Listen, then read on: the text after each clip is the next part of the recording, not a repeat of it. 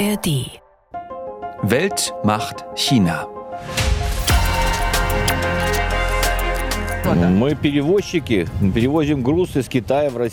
Wir sind auch heute wieder in China unterwegs, ganz im Norden diesmal, direkt an der Grenze zu Russland. Unser China-Korrespondent Benjamin Eisel hat dort viel Russisch gehört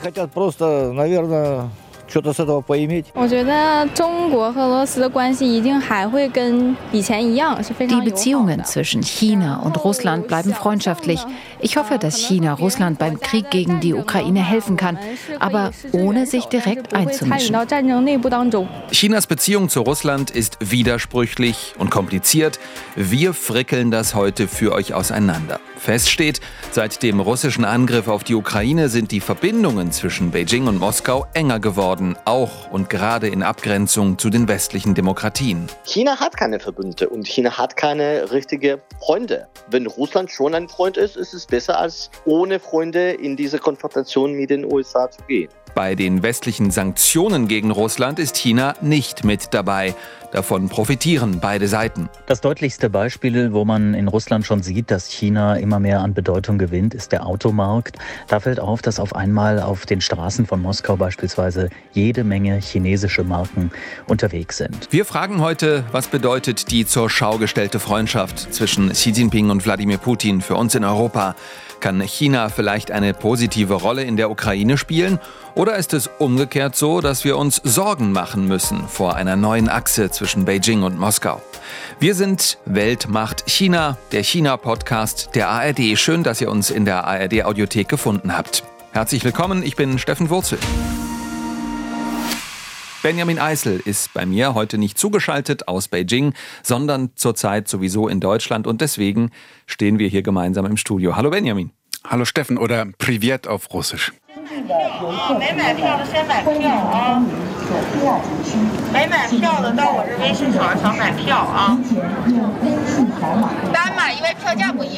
Wow, was hören wir da gerade? Wo spielt das genau? Ich habe irgendwie so rausgehört, jemand verkauft Tickets, kann das sein?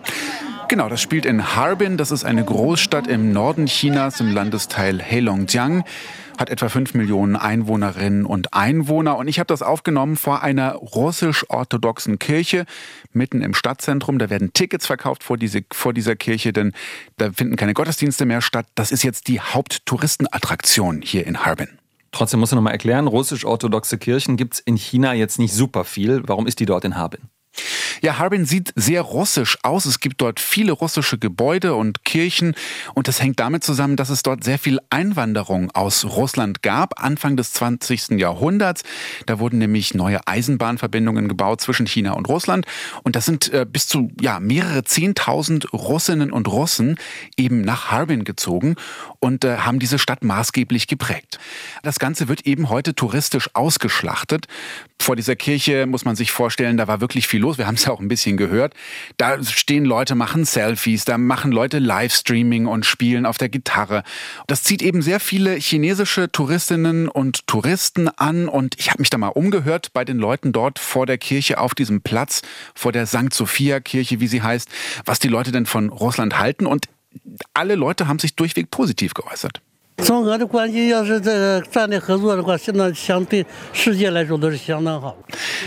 Die strategische Partnerschaft zwischen China und Russland ist gut für die ganze Welt, hat dieser 65-jährige Mann gesagt. Und das könnte die militärische Situation auf der Welt etwas ausbalancieren.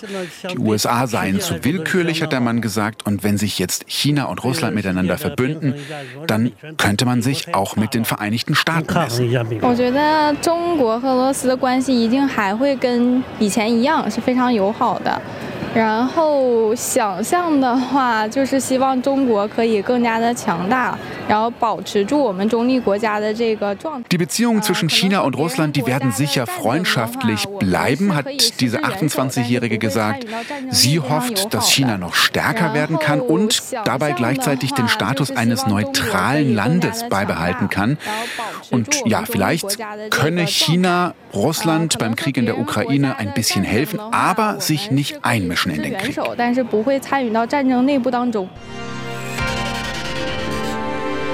Russland helfen, trotzdem nicht einmischen, das ist ganz schön widersprüchlich. Wir wollen das vertiefen mit Ruth Kirchner aus unserem Podcast-Team, die jetzt ebenfalls hier ist. Hallo Ruth. Ja, hallo Steffen. Ja, es ist ein bisschen kompliziert. Das lässt sich nicht so in zwei, drei Sätzen erklären, aber hochinteressant jedenfalls. Lass uns mal versuchen, das ein bisschen auseinander zu klamüsern. Also China sagt offiziell, wir sind neutral. Die Staatsführung und die Medien vertreten aber pro-russische Positionen. So kann man das sagen, ne? Ja, ich würde von einer Pseudoneutralität oder einer pro-russischen Neutralität sprechen. Im Englischen gibt es ja diese praktische Formulierung Russia leaning, also tendenziell pro-russisch. Offiziell aber genau bezeichnet sich China als neutral. Aber klar ist auch, Chinas Staatsführung hat den russischen Angriff auf die Ukraine bis heute nicht verurteilt. In den chinesischen Staatsmedien, aber auch von Diplomaten werden Narrative verbreitet, die sehr den russischen ähneln. Oft gehörtes Argument ist da immer wieder, es seien die USA und die NATO, die eigentlich für diesen Krieg verantwortlich seien.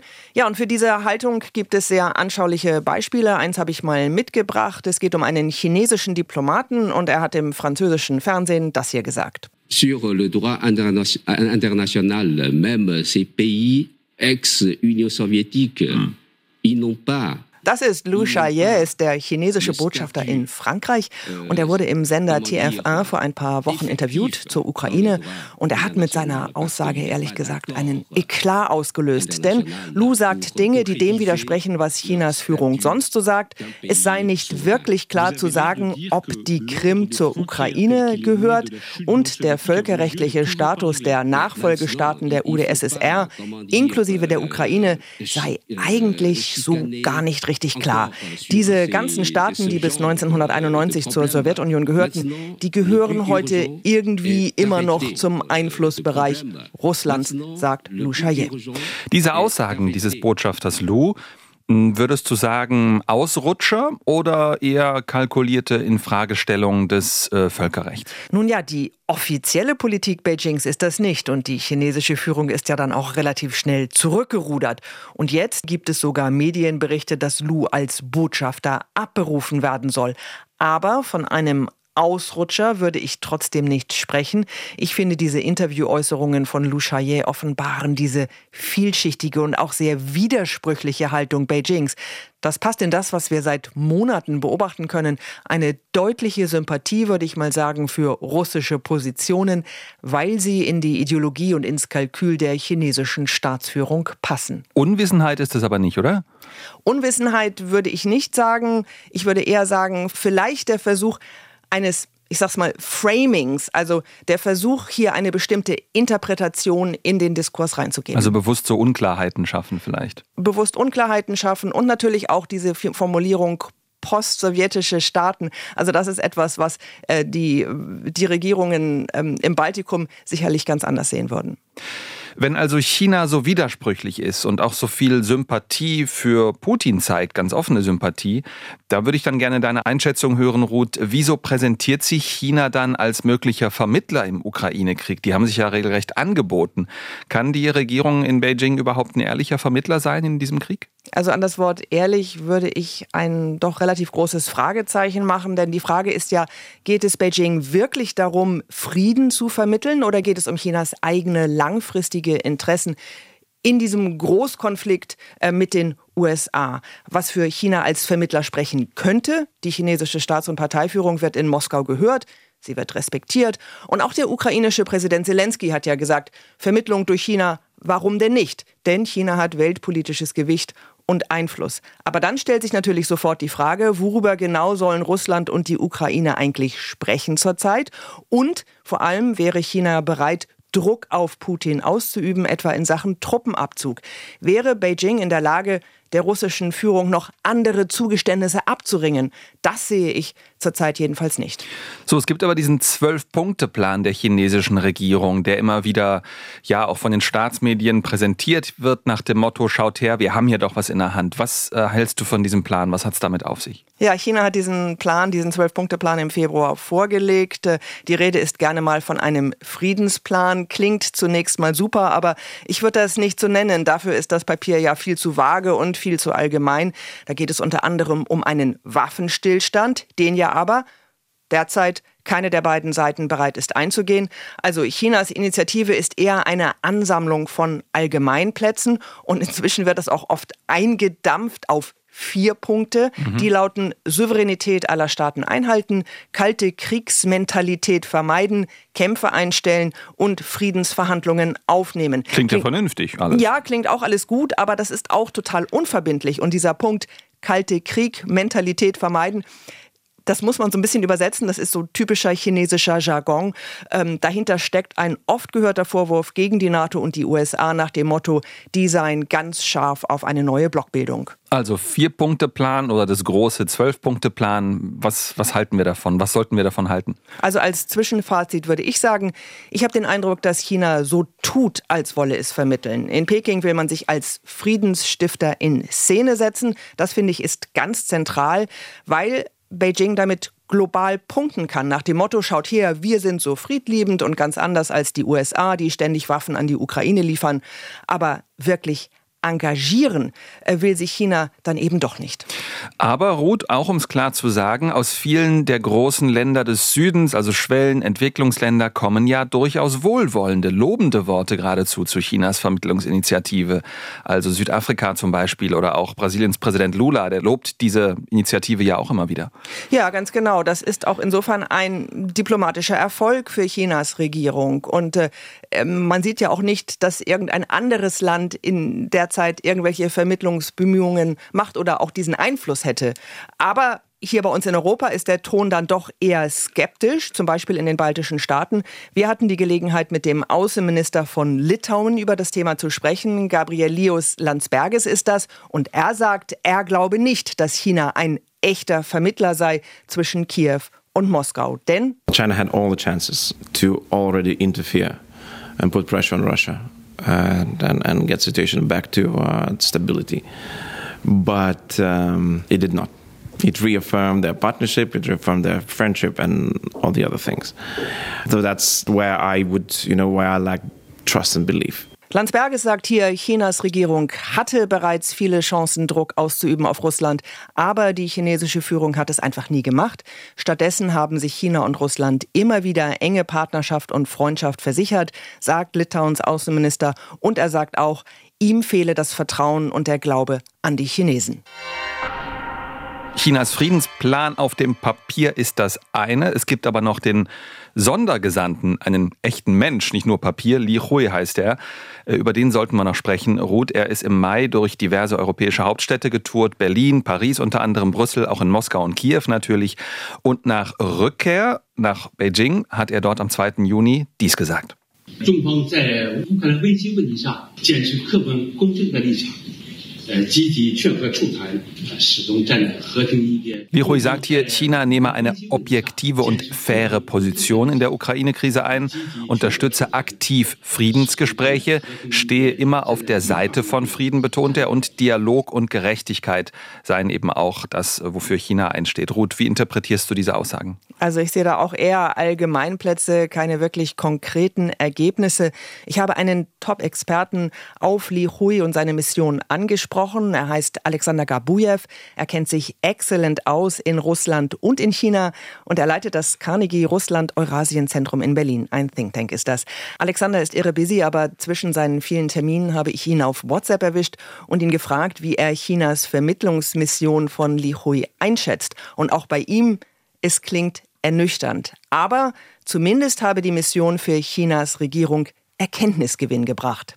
Ich glaube, die Chinesen verstehen, wie weit die Positionen von den Russen und der Ukrainer sind, wie eine Lösung aussehen könnte. Und deswegen gibt es keine Lösung für einen wirklichen Frieden. Also es gibt keinen Kompromiss, wo die Grenze sein muss, was man mit Wiederaufbau der Ukraine machen soll und äh, wie man mit den Kriegsverbrechen umgehen soll. Und das ist eigentlich zurzeit nicht einfach äh, vorzustellen, wie die zu einem Kompromiss kommen können. Deswegen glauben die Chinesen, dass das meiste, was wir erreichen können, ist Waffenstillstand nach der ukrainischen Gegenoffensive. Also vielleicht September oder Oktober wird es ein bisschen klar werden und dann vielleicht wird es einen Raum für Diplomatie geben für ein paar oder drei Monate. Da kann vielleicht China noch eine Rolle spielen. Also durchaus positive Punkte, die Alexander Gabujew hier äh, herausstellt, aber nach einer großen Erfolgstour des chinesischen Vermittlers klingt es nicht gerade. Nein, überhaupt nicht. Zumal Alexander Gabujew auch gesagt hat, wo letztlich die Grenzen zwischen Russland und der Ukraine verlaufen, ob die Ukraine ihr gesamtes Territorium zurückbekommt, das sei China egal.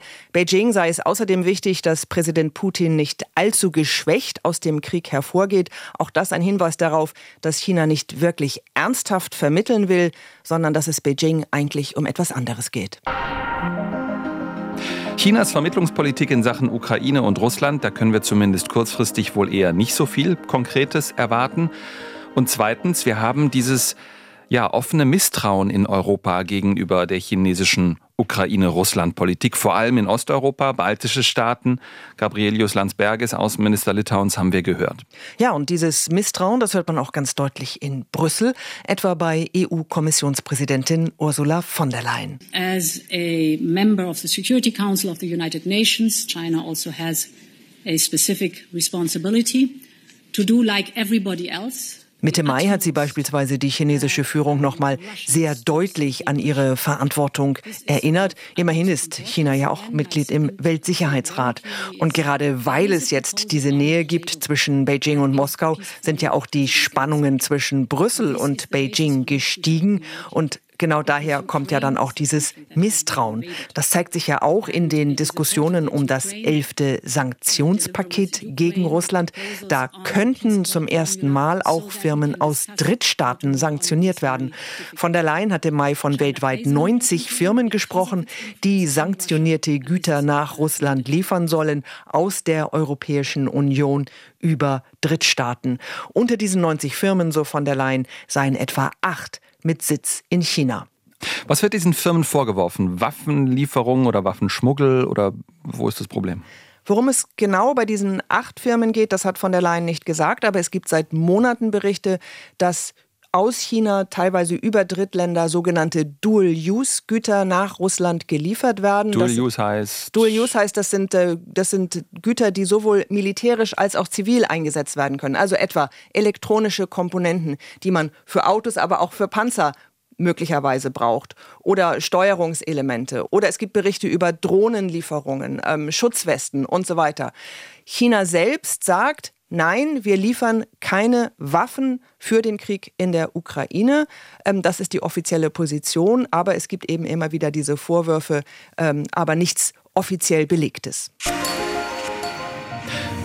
Jetzt nochmal der Blick aufs große Ganze. Die chinesische Nähe zu Russland, ist das das Ergebnis der vergangenen Monate, also seit Beginn des russischen Angriffskriegs auf die Ukraine, oder ist es eine mega clevere grundsätzliche Geostrategie der chinesischen Führung oder ist es einfach nur Realpolitik, was ideologische und politische Gemeinsamkeiten angeht zwischen Russland und China? Fakt ist, Xi Jinping und Wladimir Putin, die beiden haben strategische Ambitionen, die sie obendrein noch mit einer zur Schau gestellten Männerfreundschaft verbinden, so jedenfalls ist der Eindruck.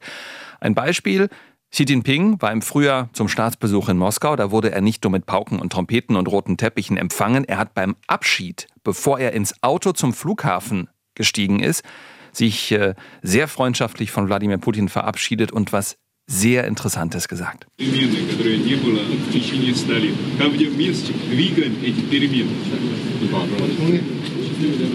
Xi Jinping ist ja nur ganz leise zu hören. Die Stimme, die wir hören, ist der Übersetzer von ihm.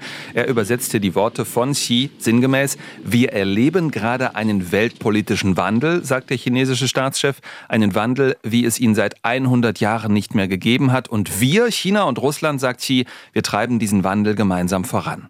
Wow. Diesen zufällig oder nicht zufällig aufgenommenen Satz in Moskau, diesen Ausschnitt, den haben viele auch im Fernsehen oder auf Twitter oder Instagram gesehen. Was meint Xi Jinping damit, Ruth? Ja, was wir hier von Xi hören, sind Andeutungen zu Chinas ähm, oder zu Xis globalen Absichten. Da geht es um viel, viel mehr als das Thema Ukraine. Xi Jinping und Wladimir Putin beide eint ja die Ablehnung dessen, was sie als den Westen in Anführungsstrichen bezeichnen. In Russland und China ist das ja inzwischen ein ich sag mal, negativ belegter Kampfbegriff. Was mit der Westen gemeint ist, ist ja nichts anderes als die demokratisch regierten Staaten in Europa, Amerika und auch im asiatisch-pazifischen Raum. Und vor allem geht es um die globale Vormachtstellung der USA, was Politik, Wirtschaft, Gesellschaft und natürlich auch das Militär angeht.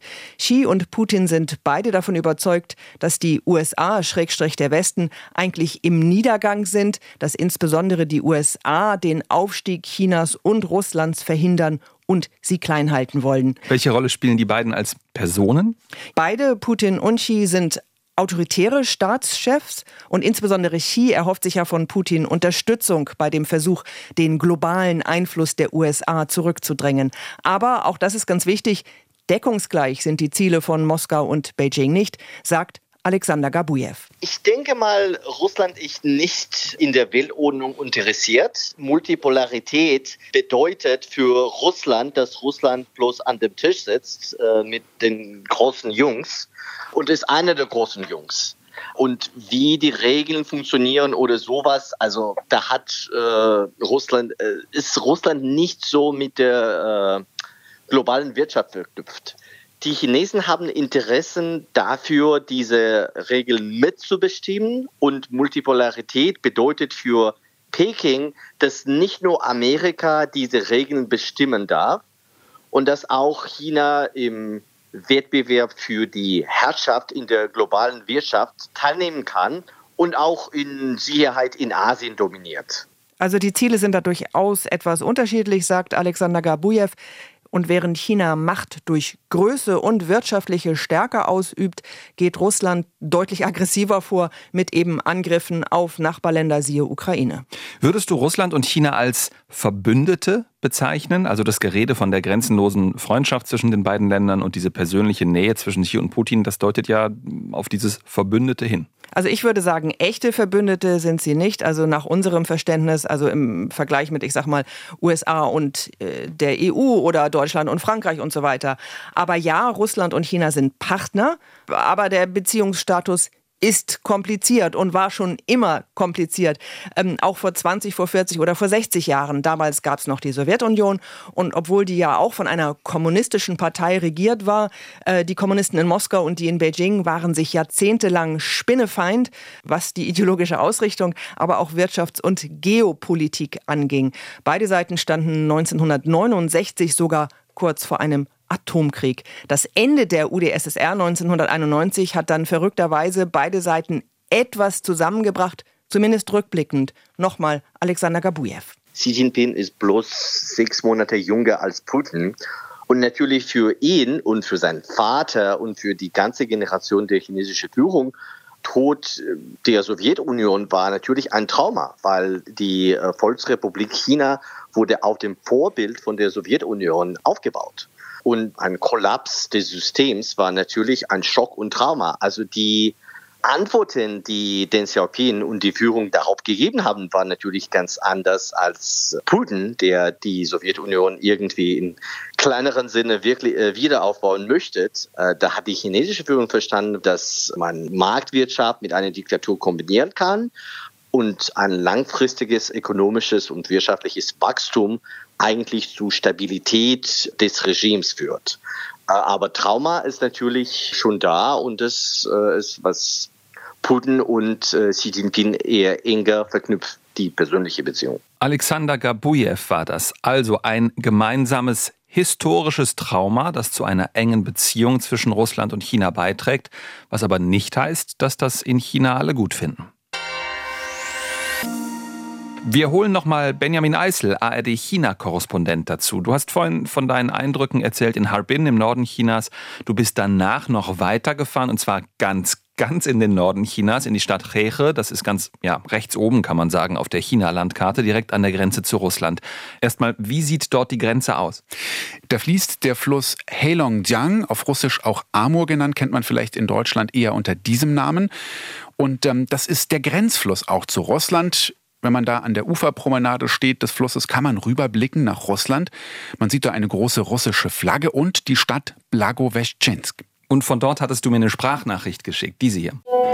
Direkt neben der Grenzkontrolle in Reche direkt am Fluss, gibt es einen großen russischen Supermarkt. Und ich laufe hier gerade durch die Reihen und es gibt hier Wodka und Schokolade, Chips, alles, was man in russischen Supermärkten auch findet, für chinesische Kunden, die nicht über die Grenze wollen. Lauter russische Produkte auch, ähm, kyrillisch beschriftet? Genau, also das sind Produkte, die kommen direkt aus Russland. Was sagen die Leute dort in Cheche? Du sagtest vorhin, die ticken zum Teil ein bisschen anders als die zum Beispiel in Harbin. Ja, zunächst mal haben viele gesagt, dass seit Kriegsbeginn weniger Russen rüberkommen auf die chinesische Seite. Mehrere Leute haben gesagt, die haben jetzt kein Geld mehr, denen geht's wirtschaftlich nicht so gut. Man muss aber fairerweise auch sagen, dass die Grenze erst seit kurzem wieder auf ist. Wir hatten ja fast drei Jahre strikte Null-Covid-Politik in China mit geschlossenen Grenzen. Also vielleicht erholt sich das Ganze auch wieder, das kann ich im Moment nicht konkret sagen.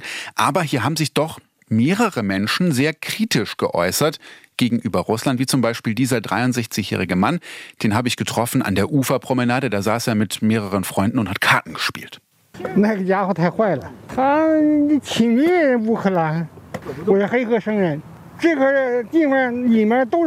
Russland ist böse, sagt dieser Mann. Russland hat die Ukraine überfallen. Und dann sagt er weiter, dass das Territorium auf der anderen Seite, also das, was Russland ist, das gehört alles zu Heche, das gehört alles zu China. Weiter hat er gesagt, die Beziehungen zwischen China und den USA, die seien wichtig und gut. Und äh, die Beziehungen zwischen China und Russland, da gehe es nur um Blut, Leben und um Land. Also das hat er negativ bewertet. Man könne hier in China nicht ohne die USA leben und auch nicht sich ohne Europa entwickeln. Aber ähm, Russland brauche man nicht und er hat gefordert, dass sich China von Russland komplett loslöst. Ja, danke für diese Stimme vom Grenzfluss eigentlich sehr interessant. Krasse Worte, die mhm. dieser Mann gesagt hat, weil man die in China nicht so oft hört. Komplett gegen die Linie der chinesischen Staatspropaganda. Das schwingt bei diesem Typen ja ganz viel Misstrauen, Abneigung ab gegenüber Russland.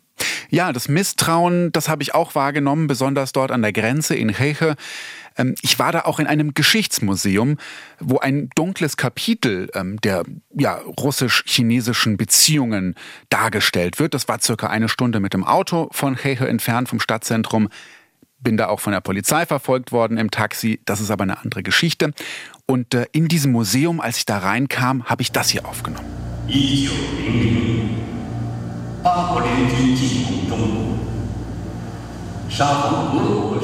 Ich beschreibe mal so ein bisschen, was ich da erlebt habe. Ich komme da in einen dunklen Raum rein und dann hört man diesen Sprecher, der eben über ein Massaker erzählt, das die Russen an den Chinesen verübt haben im Jahr 1900 war das. Und äh, da haben russische Truppen ein Dorf überfallen, haben die Menschen in den Fluss getrieben, die sind ertrunken und die, die nicht ertrunken sind, die wurden erschossen. Und das wird eben in diesem Museum dargestellt. Interessant übrigens, am Eingang werden die Ausweise kontrolliert und wer einen russischen Pass hat, der kommt nicht rein in dieses Museum. Das heißt, die haben gesagt, stopp, zeig deinen Pass und mhm. nur weil du Deutscher warst, kamst du da rein. Als Neutraler sozusagen. Genau, mit einem russischen Reisepass kommt man da nicht rein. Warum ist das so? Ich weiß es nicht konkret, warum es so ist. Es wird auch nicht begründet. Aber es ist einfach, ja, ein, ein heißes Thema aus der Geschichte. Ähm, es geht hier nicht um Aufarbeitung, es geht hier um eine Darstellung der chinesischen Seite und man möchte da eben keine russischen Staatsbürger drin haben. Okay, das, was du uns die letzten Minuten jetzt erzählt hast, da aus dem Norden von China, nahe der Grenze zu Russland, sehr, sehr unübersichtlich, gelinde gesagt. Also einerseits große zur Schau gestellte, ja, politische Nähe, dann diese Folklore, dann diese kritischen Stimmen, dann diese Gräueltaten in dem Museum. Ja, es ging dort eben jahrhundertelang gab es Konflikte, territorial, es gab äh, äh, Kriege, ähm, es gab ja auch fast Krieg zwischen der UdSSR, der Sowjetunion und China. Ähm, und Chinas Öffnung zu den USA in den 1970er Jahren ist ja auch passiert wegen der Abneigung der kommunistischen Führung in Beijing gegenüber der UdSSR. Lass uns mal versuchen, das alles nach heute zu holen. Also in den letzten Monaten, vor allem aber seit Russlands Überfall auf die Ukraine, wird ja politisch diese, in Anführungszeichen, grenzenlose Freundschaft zwischen China und Russland demonstriert. Also kurz vor Kriegsbeginn ging das los. Wladimir Putin war Ehrengast von Xi Jinping bei der Eröffnung der Olympischen Winterspiele in Beijing Anfang 2022.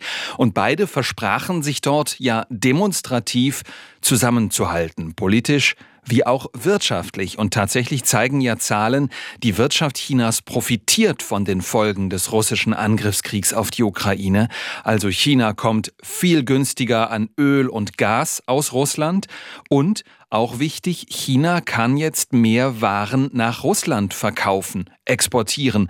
Nur eine Zahl dazu aus dem Mai. Der Wert der aus China nach Russland exportierten Waren, der hat sich im Vergleich zum Mai des Vorjahres mehr als verdoppelt. Diese lebhaften Wirtschaftsbeziehungen zwischen beiden Staaten, Benjamin, sieht man das, spürt man das, wenn man dort oben in Reche an der Grenze unterwegs ist? Ja, das spürt man auf jeden Fall. Also die wirtschaftliche Kooperation, die nimmt zu. Das sieht man auch in Reche auf der chinesischen Seite, da gibt es seit kurzem eine neue Brücke, die Russland und China verbindet. Ähm, früher musste man den Verkehr, den Grenzverkehr mit Fähren abwickeln. Jetzt kann man einfach über die Brücke fahren und das erleichtert natürlich den wirtschaftlichen Austausch. Und an dieser Zufahrtsstraße zu der Brücke, da stehen auf den Feldern links und rechts abgeerntete Felder tausende nagelneue Lastwagen, Betonmischer, Baumaschinen. Made in China? Made in China und die warten alle darauf, nach Russland transportiert zu werden. Das ist klar, Russland braucht diese Güter, denn Russland ist von westlichen Sanktionen betroffen und China kann all das liefern, was jetzt eben nicht mehr aus demokratisch regierten Staaten kommt. Und uns hat ein Taxifahrer auch gesagt, dass das eben deutlich zugenommen hat in den letzten Monaten. Und neben diesen Betonmischern, Lastwagen, Baumaschinen made in China stauen sich russische Lastwagen, also Laster mit russischen Kennzeichen, mit russischen Fahrern und äh, die warten eben, dass sie durch den Zoll kommen und die sind auch beladen mit chinesischen Gütern, die alle nach Russland sollen. Мы перевозчики, перевозим груз из Китая в Россию. Есть работа. Это хорошо. У нас с, Китай, с Китаем хорошие отношения. Das ist natürlich russisch, das ist nicht chinesisch und das ist eben ein solcher russischer Lasterfahrer. Übrigens der einzige, der mit uns gesprochen hat. Alle anderen wollten nicht mit ausländischen Medien sprechen. Das kennen wir natürlich aus China, dass es da Vorbehalte gibt. Aber er hat eben mit uns gesprochen, hat gesagt, das dauert ungefähr drei Tage, diese Abwicklung des Zolls, bis er dann wieder in Russland ist. Ich finde, das ist gar nicht so schnell, ehrlich gesagt. Ja, dieser Mann hat erzählt, dass die Beziehungen gut sind zwischen China und Russland, ähm, dass sein Job gut ist, ähm, dass Xi Jinping, der chinesische Staats- und Parteichef, toll sei und Wladimir Putin sei der Beste übrigens. Aber ganz interessant fand ich dann auch, dass er gesagt hat, dass seine Tochter ins Ausland gehen will, aber auf keinen Fall nach China. Danke, Benjamin Eisel, ARD-Korrespondent in China. Und auf der anderen Seite des Grenzflusses in Russland, dort war bis vor kurzem Demian von Osten Korrespondent. Und auch ihn haben wir auf Befindlichkeiten angesprochen in Sachen China-Russland, und zwar auf die in Russland. Und Demian sagte uns, Spätestens seit dem russischen Einmarsch in die Ukraine wendet sich das Land zunehmend ab von Europa und blickt stattdessen in den Osten. Er hat uns eine Sprachnachricht geschickt. Mein Eindruck ist, dass gar nicht so sehr die Nähe zu China verkauft wird in den Staatsmedien, sondern generell die Orientierung nach Asien. Man sagt dort, dass die großen Märkte der Zukunft eher in Asien lägen oder sonst in anderen Ländern wie Brasilien, Südafrika etc. Und dass sich Russland jetzt dorthin orientiere, weg vom in Anführungszeichen alten Europa. Dass man nicht argumentativ nur auf China eingeht, ist, glaube ich, ganz bewusst gewählt, denn China wird in Russland durchaus auch als Bedrohung gesehen, insbesondere im fernen Osten, wo die chinesische Grenze nicht weit ist auf chinesischer Seite Millionen Städte stehen und in Russland selber kaum jemand lebt bei allen Widersprüchen im Detail, im Großen und Ganzen kommen sich China und Russland näher. Beschleunigt durch den Konflikt mit den USA, den beide Länder haben. Also nach dem Motto, der Feind meines Feindes ist mein Freund? Fragezeichen. Frage an Demian von Osten, muss uns das Sorgen machen? In erster Linie müssen uns die beiden Länder selber Sorgen machen. Russland mit seiner militärisch aggressiven Außenpolitik und China mit seiner wirtschaftlich aggressiven Außenpolitik. Die Kooperation der beiden Länder an sich ist aus meiner Sicht keine auf Augenhöhe, denn China ist hier ganz klar der dominierende Partner. China hat Russland im Moment in der Hand und kann Russland unter Druck setzen. Das ist nicht nur für Europa ein Problem, sondern vor allen Dingen für Russland selber ein Problem, so abhängig zu sein von einem starken Partner. Da kann China doch in vielen Bereichen, sei es wirtschaftlich oder sei es irgendwann auch politisch, äh, Zugeständnisse von Russland erpressen. Ruth Kirchner, das Verhältnis zwischen China und Russland, diese offen zur Schau gestellte Nähe, wie schätzt du das ein? Also ich finde schon zwei autoritäre Herrscher, die ähnlich auf die Welt blicken und die regelbasierte Ordnung in Frage stellen oder auch ablehnen. Also das finde ich schon bedenklich. Und was den Krieg in der Ukraine angeht, ganz konkret, da muss man festhalten, so sehr sich das manche wünschen, einen neutralen Vermittler, die chinesische Führung kann diese Rolle meiner Meinung nach nicht übernehmen, schon wegen ihrer zweifelhaften Politik bisher und ihrer Nähe zu Putin. Und mal ganz ehrlich, mehr chinesischen Einfluss auf die Politik in Europa, das ist nun nicht gerade das, was ich mir wünschen würde.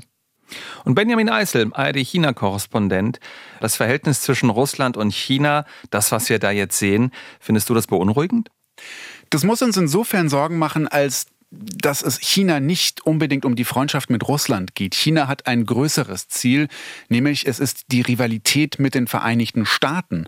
Und ähm, China benutzt Russland in gewisser Weise, um eben den USA die Stirn bieten zu können und toleriert deswegen einen völkerrechtswidrigen Überfall auf ein Nachbarland, Russlands Krieg in der Ukraine, um eben geostrategisch mehr Macht zu gewinnen. Und das muss uns Sorgen machen. Und die Frage an euch. Was haltet ihr von der neuen Nähe zwischen China und Russland? Nehmt ihr China die Vermittlerrolle im Ukraine-Krieg ab? Weltmacht China at rbb-online.de schreibt uns eine Mail. Mehr zu Chinas Rolle bei uns in Deutschland gibt's im befreundeten Politik-Podcast des Deutschlandfunks, findet ihr in der ARD-Audiothek. Für Folge 320 durfte ich neulich dabei sein bei einer Live-Aufzeichnung des Podcasts an der Uni Duisburg. Die Stadt hat ja enge Verbindungen nach China, gesellschaftlich und wirtschaftlich. Güterzüge fahren jede Woche 30 Stück aus China nach Duisburg. War eine sehr interessante Diskussion, hört es euch an. Das war Weltmacht China für heute. Diesmal mit Benjamin Eisel und Ruth Kirchner. Als Gäste außerdem Demian von Osten vom WDR, Alexander Gabujew vom Carnegie Russia Eurasia Center in Berlin und Gabrielius Landsbergis, Außenminister Litauens. Ein extra Dankeschön an Felix Wessel, der ihn für uns in Vilnius interviewt hat. Und wir haben auch diesmal wieder mit vielen Chinesinnen und Chinesen gesprochen, diesmal in Harbin und Cheche. Zum Weltmacht-China-Team gehören außerdem Tina von Löhneisen, Zui Mu, Eva Lambi-Schmidt, Astrid Freieisen, Joyce Lee, Hang Shun Lee und Marc Krüger. Technik und Ton, Grit Künzel und David Schöpe. Tschüss und bis bald. Ich heiße Steffen Wurzel.